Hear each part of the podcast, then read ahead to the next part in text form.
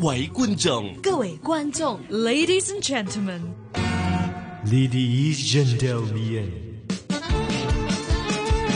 無論喺邊，都可以張開耳朵周遊世界。 Language Academy，俄文篇主持黃曉玲、Victoria、趙善恩。 Привет 歡迎嚟到我哋 Language Academy 俄文篇，我哋今日又有 Kalen 同埋 Victoria。大家好，咁啊，我咧就諗翻起關於俄羅斯，香港人好多嘅概念咧就會係一個冰天雪地嘅地方。咁而家香港而家都叫做係冬天啦，但係應該遠遠係追唔上俄羅斯嗰隻凍嘅，凍到入骨嗰隻。嗰種凍係你唔想出去咯係啊。我試過有一次咧去等車咧，跟住唔小心着咗一對唔防水嘅鞋啊，跟住嗰對靴嚟嘅，濕晒就死啦。係啊，佢浸晒我隻腳，我以為我要哎截肢啊， 係啊我冇咗感 覺係啊。啊， 好得人驚。其實佢嗰個温度大概有幾多咧？嗯，負三十度就唔使翻學咯。咁會唔會有少好少期待，即係快 快負三十度？誒、應該唔會，情願翻真係學。好負凍，三十度咧，真係好似嗰啲電視咧，即係示範你整一杯熱水啦，一倒出去變冰跌翻落地啊！好似要再凍凍啲先得四凍啲係啊廿幾五十度，我想試下你要着兩至三件衫咯，負三十度嘅話，即哦係嗯我哦咦但係我而家都成日着到啲 衫嘅。我係講緊誒褲啊，唔好意思，大家好少會着兩條褲。係 好難着得落我。我以為為我阿婆同我講笑，我好耐都冇翻過烏克蘭啦，冬天，係跟住一次翻去啦，跟住佢話：喂，你着低一條褲就話牛仔褲嚟㗎，我嚇話喺牛仔褲下面點樣再着多條褲啊？係咯已經好跟住緊話你塞咧，一定要塞落去，好凍㗎，我冇聽佢講啊，跟住出到去咧。係我企咗五分鐘度咧，已經係避到入大髀啦。你可以睇到大髀咁多肉都可以避到入去。即係都冇知覺㗎。係啊，係哇啊！咁但係如果係咁咧，會唔會其實喺誒俄羅斯係一年得一季就係冬季嘅咧？唔會喎咁又唔會喎，夏天都好好太陽係啊喎，都可以好熱㗎好熱㗎喎，都三十度喎可以係啊三十幾度。哦莫斯科都可以三咁十都度。真係爭好遠係啊喎，嗰個温差。所以大家唔好以為俄羅斯佢真係啊咁凍，我都買夏天衫。係啊要㗎係即係其實都係有四季嘅。有嘅，好鮮明添啊！其實我覺得比香港仲分得清楚啲，可以。係係係，咁啊誒四季亦都有唔同嘅活動可以做啦，係咪啊？有冇啲傳統活動係專屬某個季節嘅咧？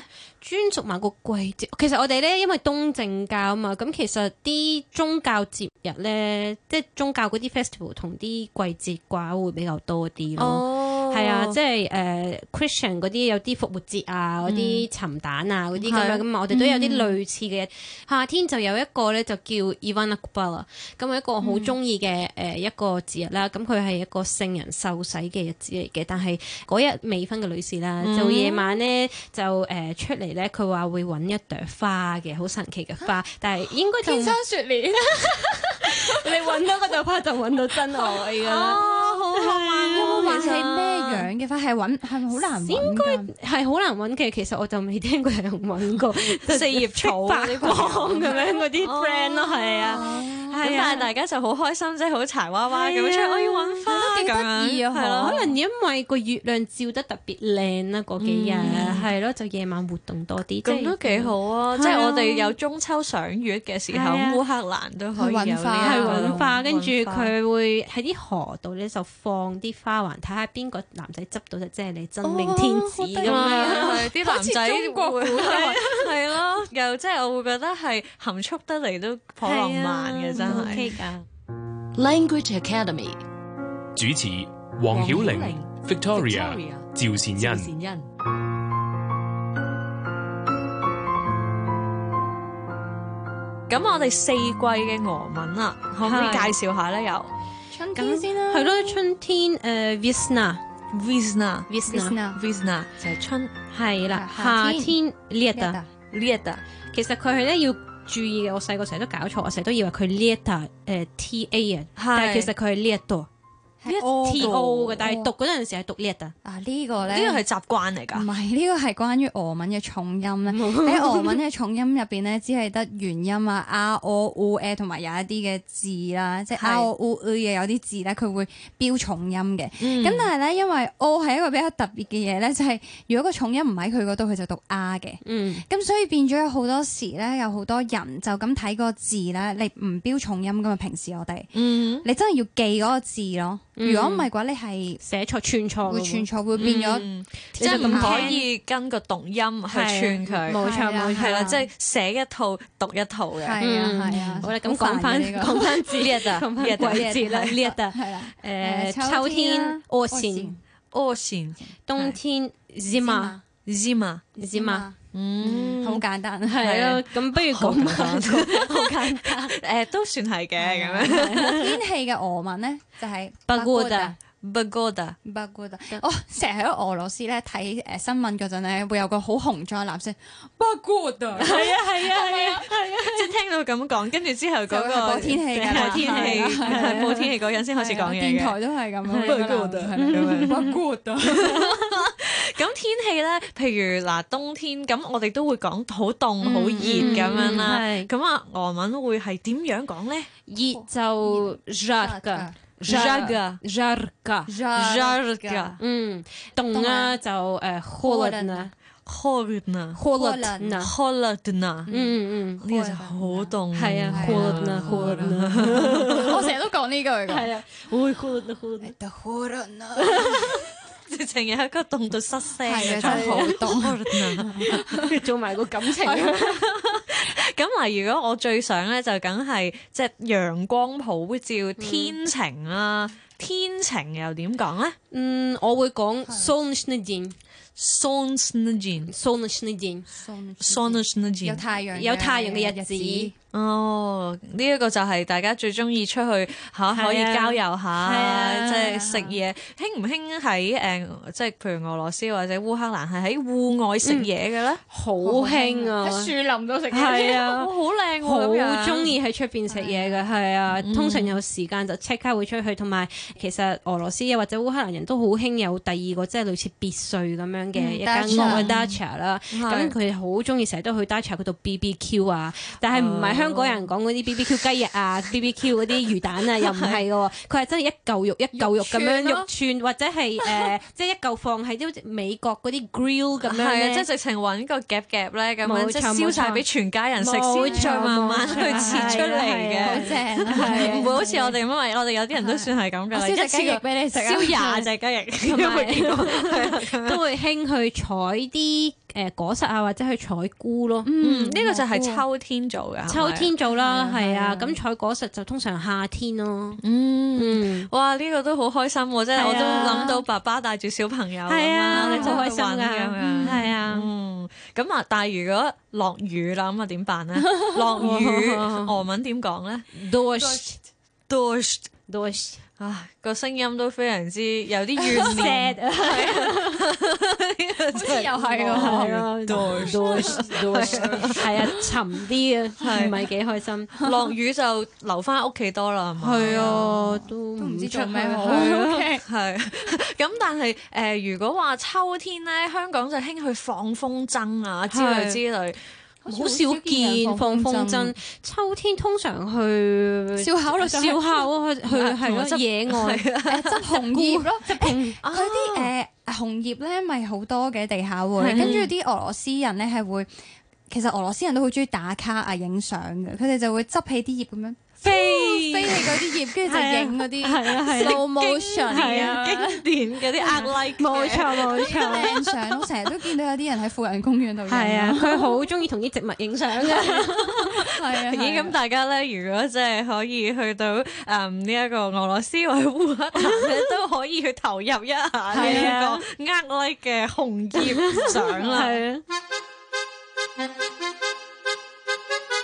俄語門外漢，話咁快咧，我哋就已經進展到俄語嘅第三格啦，係啦，第三格就係給予格啊，俾人哋嘅格啊。俾人啊咩叫俾人哋嘅價？即係話例如我買禮物俾 Victoria，咁嗯咧 Victoria 就要變咗第三 格。你哋唔需要理係變乜嘢嘅啦，因為太複雜咧，你只係需要知道嗰格嘅用法啦，同嗯埋例如 Victoria 打俾我啦，個我咧又要變第三格啦，係啊啦，所以呢個係一個給予嘅格嚟嘅。係。係咁嗰個翻譯就會點啦？嗱，我哋用翻最愛嘅電話為例啦。好打俾係我啦係咪例如？誒 Victoria 打俾 Kalen 啦，而家啊 Victoria позвонила Кате。就變咗格姐 Kate 係格嗯啦，姐個本身係格咋。係 Kate，啊係啊跟住佢嘅嘢就 Kate，係跟住如果係佢係做第三格嘅話就 Kate。格姐，咁佢就係屬於即係被打電話嗰個人啦，啊冇錯接冇錯電話嗰個係人。啊啦係啦啊即係例如你話誒打俾我啦，咁啊 b u s m a n i Мне 嘢，咁就唔係呀咯喎，因為係呀係第一格，你而家要變做第三格，係咪好煩咧？ 所但以係我你開始慢慢摸索到係嗰咪啊樣嘢係你啦，我他啊係點嗰啲用全部係都咯要變嘅，因為係只可以得一個係第一格。好厲害啊！咁呢個就為之係第三格。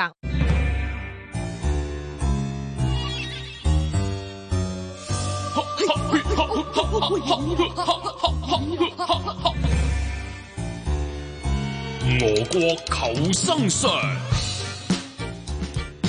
其實咧，我喺俄羅斯，我見到俄羅斯人咧，覺得佢哋最突出嘅一種國民性格咧，就係好冷酷嘅。嗯，即係有時佢哋當然五官精緻呢樣嘢唔使講啦，但係嗰個咁精緻嘅誒、呃外表咧，係真係冇乜表情，所以令到我有時都好擔心，即係咁 cool，好唔好行埋去同佢講嘢咧？ 其實喺俄羅斯，你係點樣去融化呢啲嘅冰山咧？點樣同佢哋做到朋友咧？K 喺俄羅斯咧，我覺得我嘅其中一個新技能就係黑面啦。咁黑面個個人都識㗎啦，但係你要運用得宜咧，就喺俄羅斯嘅時候咧，千祈唔好笑騎騎咁， 因為真係好奇怪。咁通常咧，你會喺街度真係見到啲俄國人咧係板起塊面㗎。 係咁咧，我就下定決心咯。佢板起塊面，我又板起塊面咯。即係我係俄羅斯人嚟嘅咁 樣。但係其實雖然佢哋咧望落去咧，真係我哋所謂好 cool 啊，嗯但係佢哋好熱心助人嘅，我覺得。嗯咁我曾經受過啲乜嘢人嘅幫助咧，好多啦。我每次翻去聖彼得堡咧，都會拎住好大嘅篋嘅，因為我會帶好多呃香港啲公仔麵啊嗰啲。係咁就會好重啦。咁但係俄羅斯嘅火車站啦，或者誒、呃地鐵站啦，佢哋個樓梯咧真係攞人命嘅。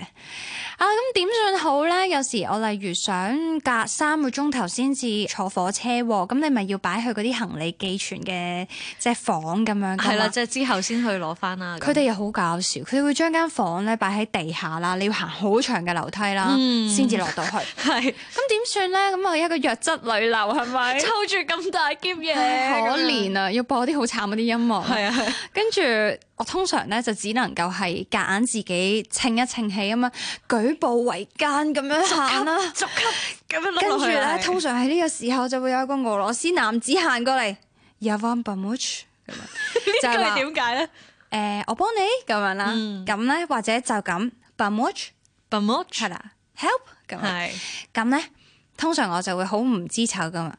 Duh 得得，真係好啊，好啊跟住之後，佢哋通常就會係咁，佢哋好直接嘅。誒、例如喺地鐵站、火車站啦，見到有啲婆婆啊或者女人啦，拎住一啲篋啊、行李啊，或者大型啲嘅物件啊、袋啊咁樣，佢哋咧就會直接行過去隔離，就問佢 b a m u c 咁就直接幫佢噶啦。咁如果你哋話啊，我唔想你幫我，我想其實鍛鍊我下自己係啊日日，OK 嘅鍛鍊去取勝。咁我就話誒 yes p a s i b a 啊咁樣，唔嗯使啦， Yes 唔該咁樣 yes p a s i b a 咁佢哋都會 h o s o OK，咁就走開嘅。即係俄羅斯人係佢哋黑面，亦都好直接，你都唔需要同佢哋話咩，哎呀，佢會唔會唔肯幫我啊？咁樣佢幫你就幫你，唔幫你就唔幫你噶啦。所以呢個就係冷酷嘅外表下面，其實藏有一顆熱心助人嘅心嘅，我覺得。好有型啊！咁 我可唔可以咧問多一次，究竟誒話 help 嗰個字即係幫你啊嗯 b u m u c b a m o 即係如果 Bamuch 個聲調提高就係幫你啊咁樣啊啦， ，Bamuch 係啦。如果話好咁就點講咧？ da， Da 或者可以話 please，пожалуйста，пожалуйста，或者就咁 хорошо。呢個就 O K，好係啦，好咁啊，OK 咁樣咯，咁佢哋都會好願意去幫你噶啦。嗯咁啊呢一個咧就要袋喺袋啦。最緊要就係咧，當你見到有個黑面嘅俄羅斯人向住你個篋行過嚟嘅時候，再問你一句 b a m o c h 你就唔好以為佢笑緊你或者笑你今晚㗎，其實佢係想幫你。係啊，咁啊我就一定會講 da。得，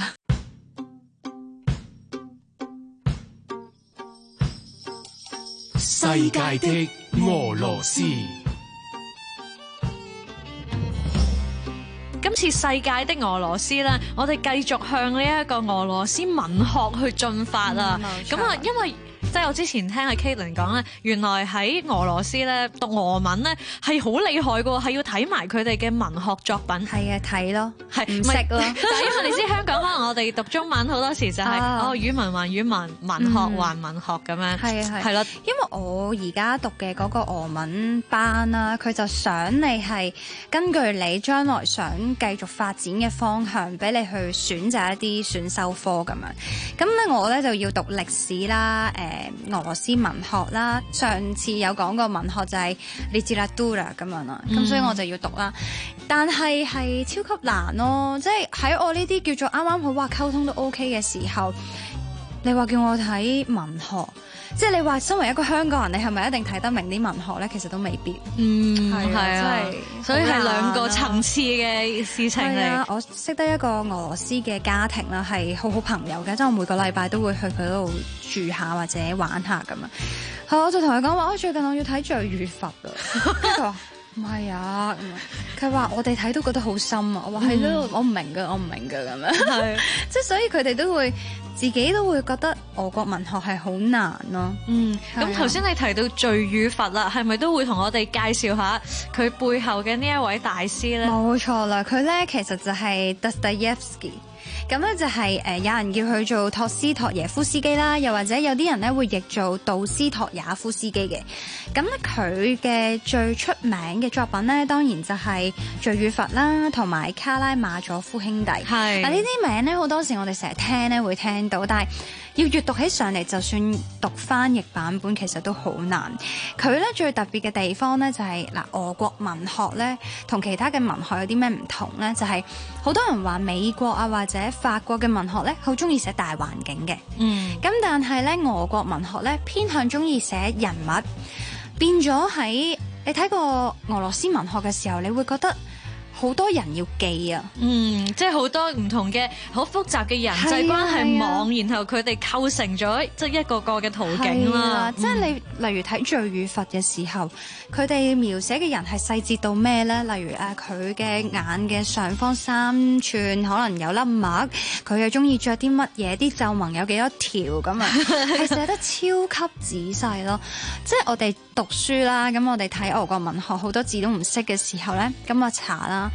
唔知點解咧，有一次咧查咗兩頁咧，發現全部都係啲形容啲人嘅皮膚 啊、眼紋啦咁樣。咁呢個就係、呃我諗我個文學其中一樣非常特別嘅嘢啦。嗯咁、當然除咗特西耶夫斯基之外咧，有另一位就係托爾斯泰啦。呢個係我諗大家都非常之熟悉㗎啦，冇錯就係 Dostoy。咁 Dostoy 佢咧就係、一個誒、呃俄國小說家啦、作家啦，即係別沙哲，嗯即係作家，作家嗯，別沙哲。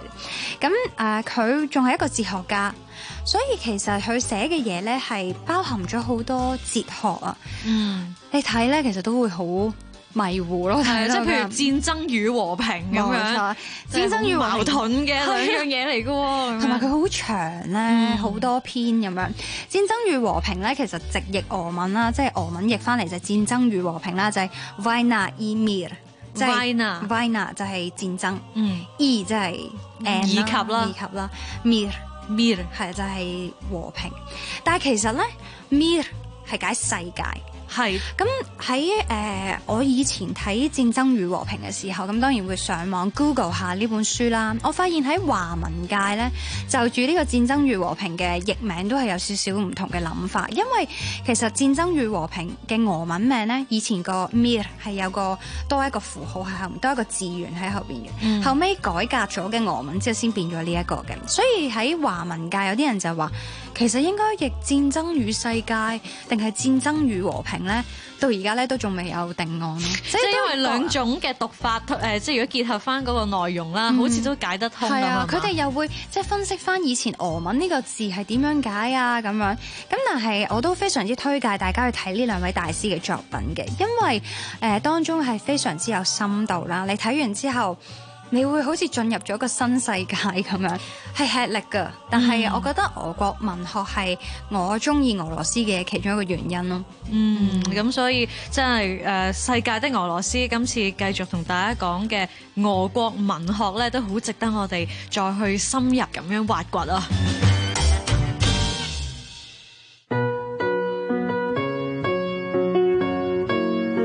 俄文點唱集？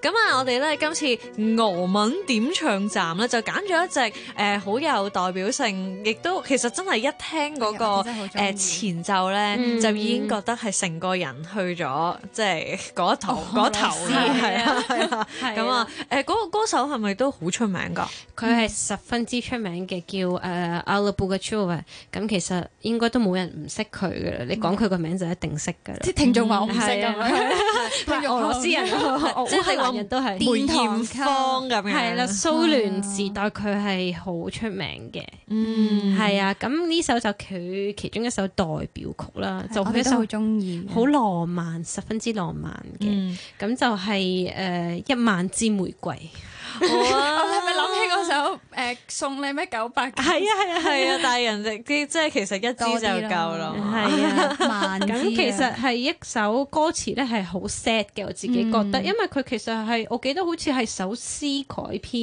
嘅，就係、話一個藝術家就中意咗一位美女啦，咁、哦樣就賣晒佢啲作品，就買咗一嗯萬支萬支玫瑰俾佢玫瑰，但係佢唔領情嘅， 佢就成首歌就講晒呢個故事出嚟咯。哦但係誒嗰首歌係好俄羅斯㗎，哦嗯好好聽，好中意呢首歌。有一次我去坐巴士聽到呢首歌，哇！成個人 咧一聽愛上。係啊好正啊！好嗯啊，咁我哋咧就將呢個一萬支玫瑰送俾大家啦喎，我哋下個星期再見啦，拜拜拜。